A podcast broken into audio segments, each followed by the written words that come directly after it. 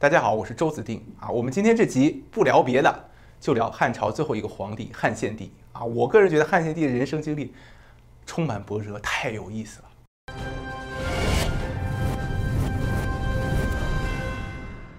啊，很多人提到汉献帝，就说汉献帝叫献，是不是因为汉献帝把皇位献给了曹丕，所以他叫献啊？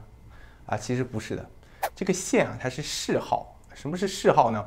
就是说，人死了以后，特别是古时候君王大臣死了以后，后人们根据他一生的所作所为上的这么一个评价性的这么一个名号，所有的谥号都要根据谥法来取的，每一个字都有特殊的意义。现在谥法中的意思是什么呢？是聪明睿智，也就是说，汉献帝这个名号其实是说他比较聪明。汉献帝这个人到底聪不聪明呢？啊，我个人觉得汉献帝这个人小时候确实是啊聪明一些啊，并且比较仁慈的这么一个人。史书上记载了这么一个故事啊，说有一年长安大饥啊，当时啊大饥荒，很多百姓啊吃不上东西，饿死了很多人。汉献帝比较仁慈，就看不过去了，就下令啊官府开仓赈灾啊，把官府中的米豆拿出来制成米粥啊，分发给饥民。可是这么样过了两三天，城中的饥荒的情况并没有得到改善，汉献帝就心生狐疑啊，就想知道怎么回事儿。汉献帝就亲自命人啊，从府库中拿出米豆来，拿到朝廷之上，然后自己亲自去试取米豆，制作米粥。然后汉献帝这么一做，就发现这个米豆质量有很大的问题。这一年汉献帝只有十岁啊，大概十几岁的样子，这个小孩子啊做出这样已经是很不容易了。汉献帝当时啊就把这个呃管事的人给抓了起来，抓起来以后打了五十大板啊，没有杀他。这个很多人说这个。这种情况应该把这种人杀了嘛？那汉献帝他比较小，十几岁，你让十几岁的一个孩子去杀一个人啊，这太过残忍。汉献帝啊，虽然是比较聪明啊，比较仁慈的一个人，虽然他生在帝王之家啊，但是如果用一个字来形容汉献帝的前半生，那就是惨啊！我看历史，我看到汉献帝，我都替汉献帝感到难过。汉献帝怎么个惨法呢？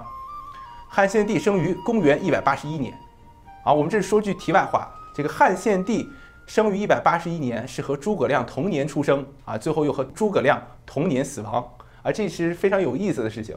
当然，诸葛亮的事情我们以后再讲，今天就讲汉献帝。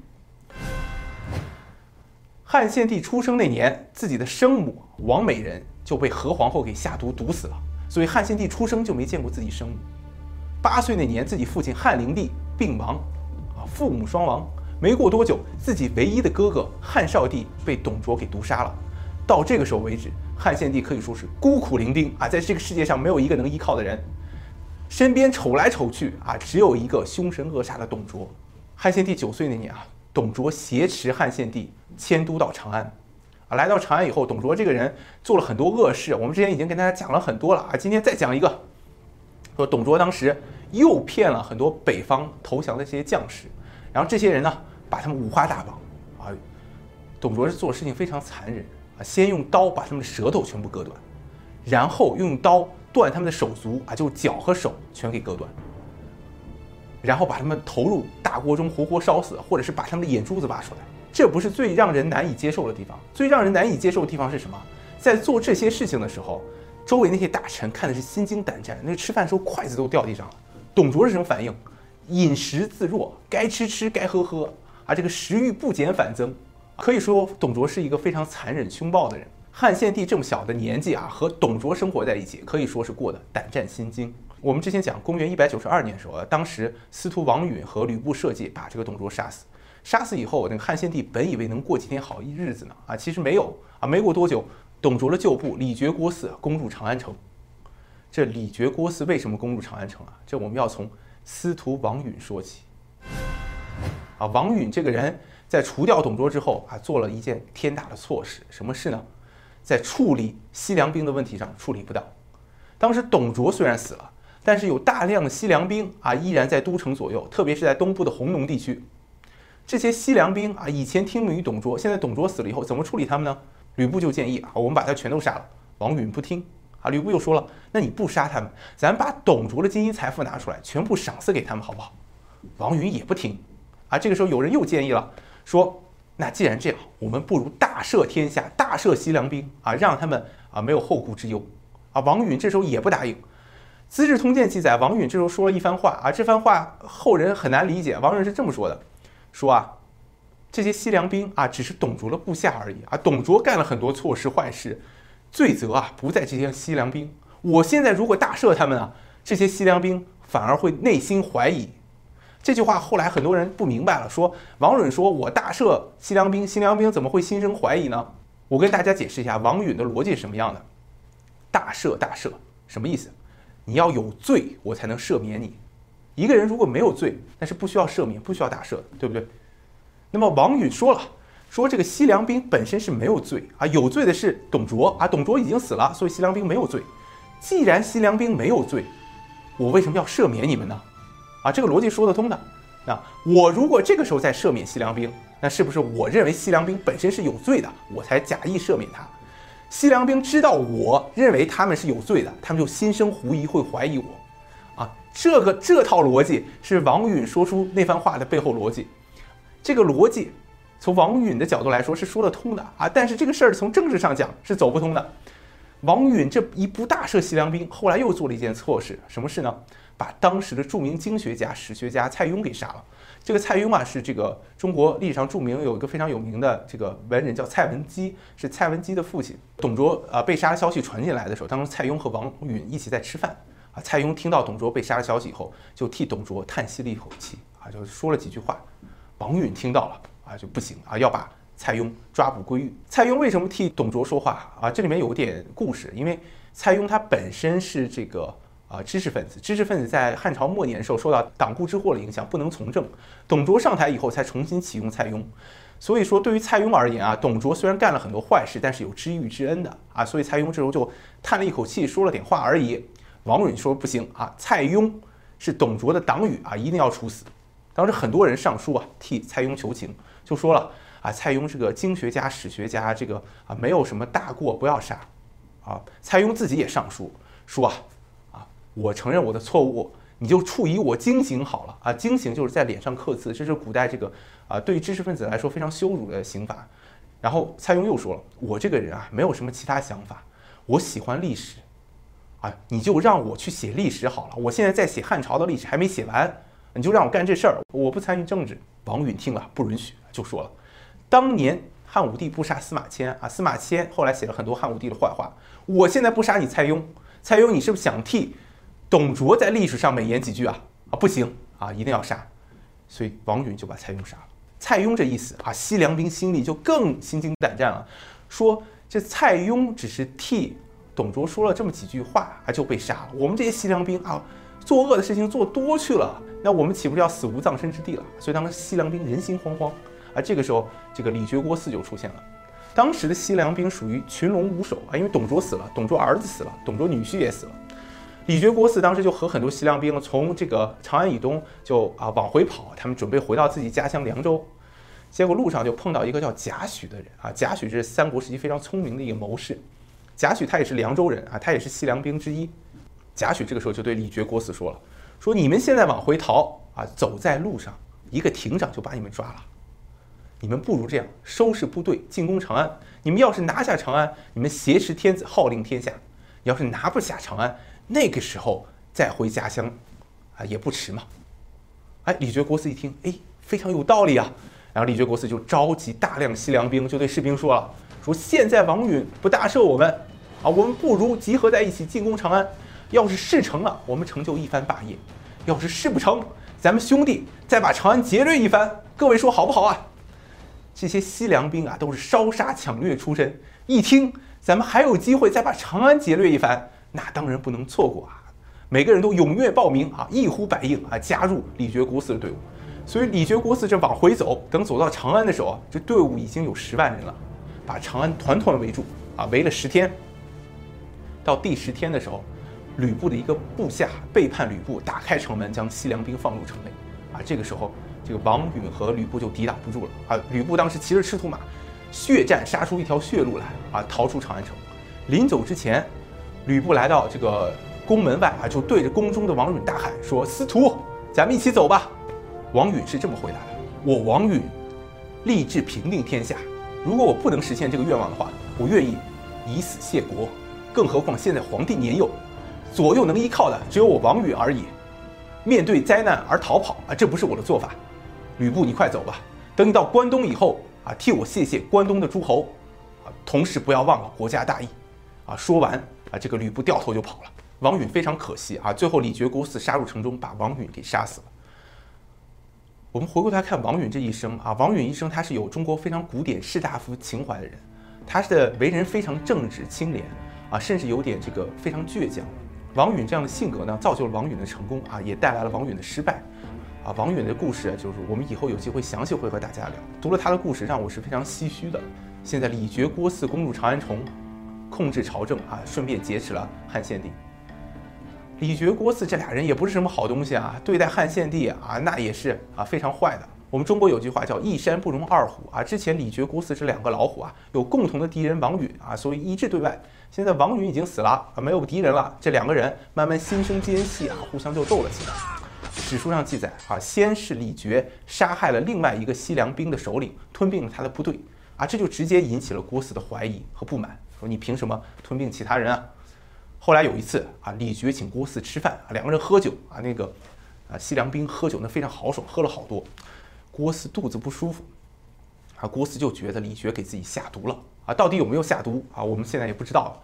反正郭汜觉得有下毒，回到家里第一件事情跑到厕所，到了厕所端起厕所里的粪水啊就往里喝，喝下粪水把肚子里的酒啊食物全给呕出来。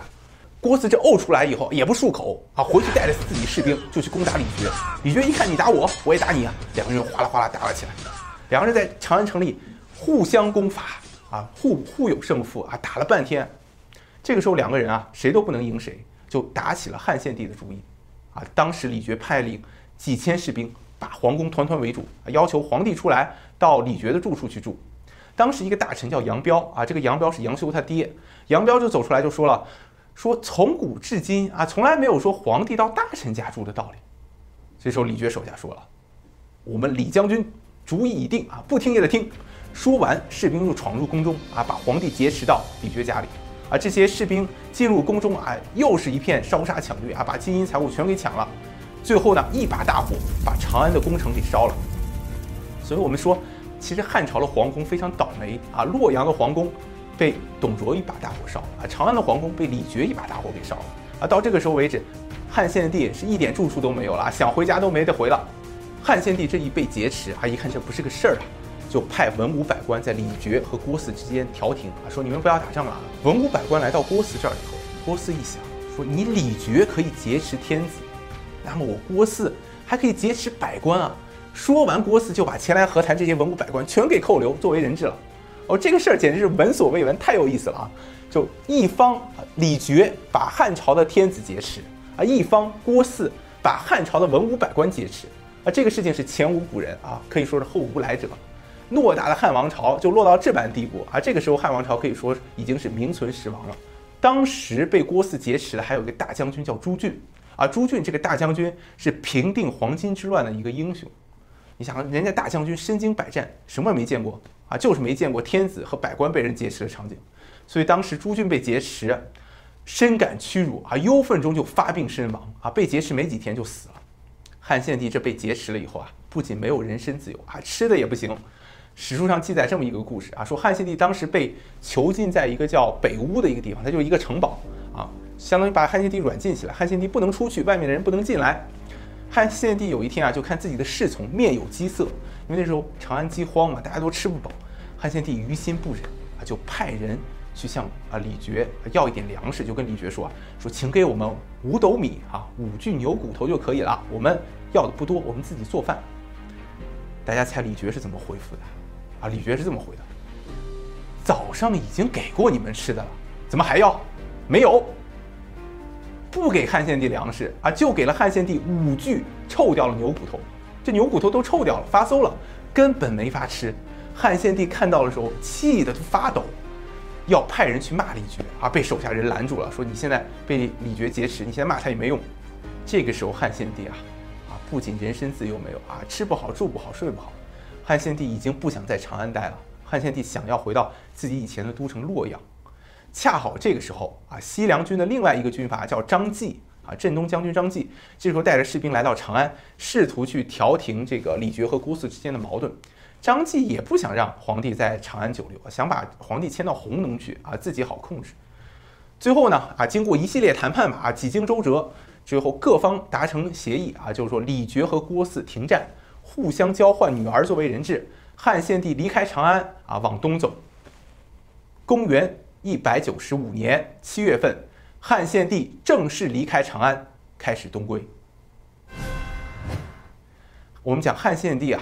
没有自己的军队啊，没有自己的财政啊，没有自己的士兵，所以汉献帝第一天晚上走到这个长安郊区的霸陵啊，就在霸陵住宿啊。那时候没吃的，没粮食，饿肚子。还好当时这个镇东将军张继啊，张继还算有点良心啊，给皇帝送来粮食，这一行人才果了腹啊。第二天继续上路往东走。护卫汉献帝的都是一些军阀啊，比如说郭汜啊，比如说杨凤，比如说杨定啊，比如说董承，比如说张继啊，这些军阀可以说是各怀鬼胎。比如说郭汜，郭汜名义上是护送汉献帝啊，实则是想再次劫持汉献帝。所以这一行人走了没多久，郭汜就劝汉献帝说：“我们不要往东走了，我们往西走吧。”汉献帝一听，那肯定不能答应啊！我好不容易从长安城逃出来，你再让我往回走，那没门儿。汉献帝就就对郭汜说：“哎呀，将军啊，我想往东走，只不过想去弘农啊，那里离我们汉室祖庙啊，交际天地的地方比较近。将军您不要多疑。”郭汜不听啊，就咱们就是要往西走。汉献帝那个时候什么办法都没有。你想啊，汉献帝这个时候没兵、没钱，还没粮，怎么办呢？如果说如果换成你的话，你会怎么做？汉献帝这个时候什么都没有啊，但是只有一样东西啊，就是自己。汉献帝是皇帝嘛，那个时候就啊。绝食，说你不往东走，我绝食，我把我自己饿死。郭汜一看这个黄了，哎呀，汉献帝要是被自己给饿死了，那自己就成为众矢之的，全天下的诸侯都来打自己，啊，自己要被打成筛子了。所以郭汜说啊，好吧，好吧，咱们往东走啊。然后一行人得意往东走，结果又没走多久，这个郭汜这次啊，想要以武力劫持汉献帝，被汉献帝发现，然后其他诸侯和郭汜打了一仗，郭汜兵败，灰溜溜的跑了，郭汜就跑回长安去了。哎，这下好了，汉献帝和其他的诸侯继续往东走，没走多久又走不动了啊！这次是咋回事呢？因为护送汉献帝的这些军阀内部又有矛盾，互相又打了起来了啊！汉献帝这时候到处调停啊，说不要打了，不要打了，和为贵。这么打了十几天啊，双方达成和解，这才继续往东走啊。可是这时候往东走的时候，出了一件大事，怎么呢？郭汜离开以后啊，回到长安城，和李傕两个人一商量，一合计，一想。我们这让汉献帝就这么白白跑了，岂不是亏大了啊？不行啊！两个人带着西凉兵追着汉献帝就杀过来了。汉献帝就和护送的这些军阀一路撤退，撤退到弘农东这个地方，被李傕、郭汜追了上来。双方打了一仗，李傕、郭汜打仗特别厉害啊，就把汉献帝的军队打败了啊。当时汉献帝撤退的时候，当时还带了很多这个器具啊、书籍啊，因为他们是迁都嘛，这些东西在这场战役全都损失殆尽啊。很多官员、很多百官啊，还有宫女啊，全被李傕、郭汜杀了。当时，汉献帝没有办法继续撤退，撤退到陕这个地方。啊。到这个时候，汉献帝结营自守，身边只有大概一百多个禁卫军啊。当时李傕、郭汜把这个营寨围住啊，士兵在在外面大呼小叫的说：“哎呀，皇帝你快出来吧！哎呀，皇帝你快投降吧！”哎呦，这个大臣都人心惶惶啊。这个时候呢，汉献帝走陆路撤退已经不可能了，只有一条路，就走水路啊。因为陕这个地方北面就是黄河，所以当时大臣们商量说：“我们。”不如这样，坐船渡过黄河到黄河以北去，所以暗中就在晚上去准备船只，啊，到了大半夜的举火为号。这个汉献帝和百官看到火把以后，就步行走出营寨，啊，来到岸边。但是黄河岸边那是非常高的，大概十几丈啊，汉献帝一个小孩子下不去。当时的卫兵啊，就背着汉献帝这爬下这个岸，然后文武百官和士兵啊，你自己的自己爬下去，爬到岸边以后坐上船。坐上船以后啊，当时李傕、郭汜已经追过来了。当时士兵啊争先恐后的想登上船，但是船少，装不了那么多人，没有办法啊。当时的董承就拿着刀啊，拿着戈，就是在那砍想要登船的士兵的手。当时手指被砍落了好多啊，铺满了江面啊。汉献帝这才得以坐着船离开黄河南岸，来到黄河北岸啊。留在黄河这边的文武百官啊、宫女啊，全被赶上来的李傕、郭汜烧杀抢掠一通。啊，不是被杀死了，就是被抢了衣服。有的人这个衣服被抢了，最后大冬天的被活活冻死。汉献帝啊，到这个时候终于摆脱了李傕、郭汜啊，来到了黄河北岸。黄河北岸这个时候是河内的河内太守张扬，张扬这个人对汉献帝是还不错啊，他当时派人派兵派粮啊支援汉献帝，所以汉献帝那个时候至少生活有个着落。但住的条件是非常简陋的啊，当时住的地方是一个篱笆搭的一个屋子里面，没有门没有窗。那你作为皇帝嘛，还是要和百官开会的啊，就平时和文武百官开会，里面开会呢，外面全是这些军阀的士兵。以前没有机会看到汉献帝啊，现在有机会好好围观啊，大家都这个趴在这个篱笆上啊就往里瞅啊，看看这汉献帝长什么样啊？哎，这个大臣衣服怎么穿这么破啊？互相讥笑啊，这个就汉献帝当时境遇非常惨的。当时啊，因为汉献帝这个逃脱以后啊，周围有很多的士兵啊、大臣啊邀功请赏。你想，汉献帝没有钱啊，没有粮，拿什么赏赐别人啊？只有一个东西啊，那就是官职。所以汉献帝那时候派发了大量的官职，这个将军、那个将军啊，发了很多将军。那个时候做官嘛，都需要官印啊。中国古代官印是分等级的，比如说最高等级的官啊，是叫金印紫绶啊，就是你这个印是黄金做的，你这个绶带啊是紫颜色的。次一等的叫银印青绶，就是你这个印章啊是白银做的，你这个绶带是青色的，这个颜色搭配确实非常好看啊。中国古人这个审美还是很不错的，所以啊，当时要刻章，你要封官嘛，要刻章，但是印章来不及刻，赏赐的官实在太多了，所以没有办法，就拿着这个锥子，在这个章上面简单的先划了两笔啊，把字先写上啊，这个应付差事。汉献帝在河内黄河北岸也没待多久，第二年的春天。汉献帝身边的军阀又开始打仗了，汉献帝真的是受不了了。你说这一路啊，不停的打仗，汉献帝这时候就说：“哎，我想回洛阳，就他要回自己生长的地方洛阳。”公元一百九十六年七月份，汉献帝终于到达洛阳。啊，这个时候的洛阳，经过董卓的劫掠和纵火，已经不是以前的都城了。啊，那个时候杳无人烟啊，宫室毁坏啊，什么都没有。《后汉书》是这么记载的。宫室毁坏，街陌荒芜，百官披荆棘，依丘墙间。啊，什么意思呢？就是说啊，这个时候啊，宫室全被烧毁了，大家没有住的地方，只能依靠在这个残垣断壁之间。啊，这个屋子里啊漏雨，什么外面下大雨，这个屋子里面就下小雨。啊，大概这种概念。大家也没有吃的，怎么办呢？你甭管你是百官，不管你做什么多大官，你都是自己出去采野菜吃。采不到野菜呢，你就得饿死。所以当时很多人饿死，要么是被一些官兵给杀死。所以当时汉献帝的境遇是非常惨的。汉献帝公元一百九十五年七月份离开长安，公元一百九十六年的七月份到达洛阳，啊，历时一年。我们知道啊，从长安到洛阳直线距离不过四百公里，啊，现在开车四个小时就到了。但是汉献帝一走就走了一年，这一路上是风餐露宿，几经波折，啊，吃不好，睡不好，住不好，有的时候被人追杀，啊，有的时候被人劫持，啊，什么苦都受尽了。到达洛阳的汉献帝啊，可以说是非常悲惨的。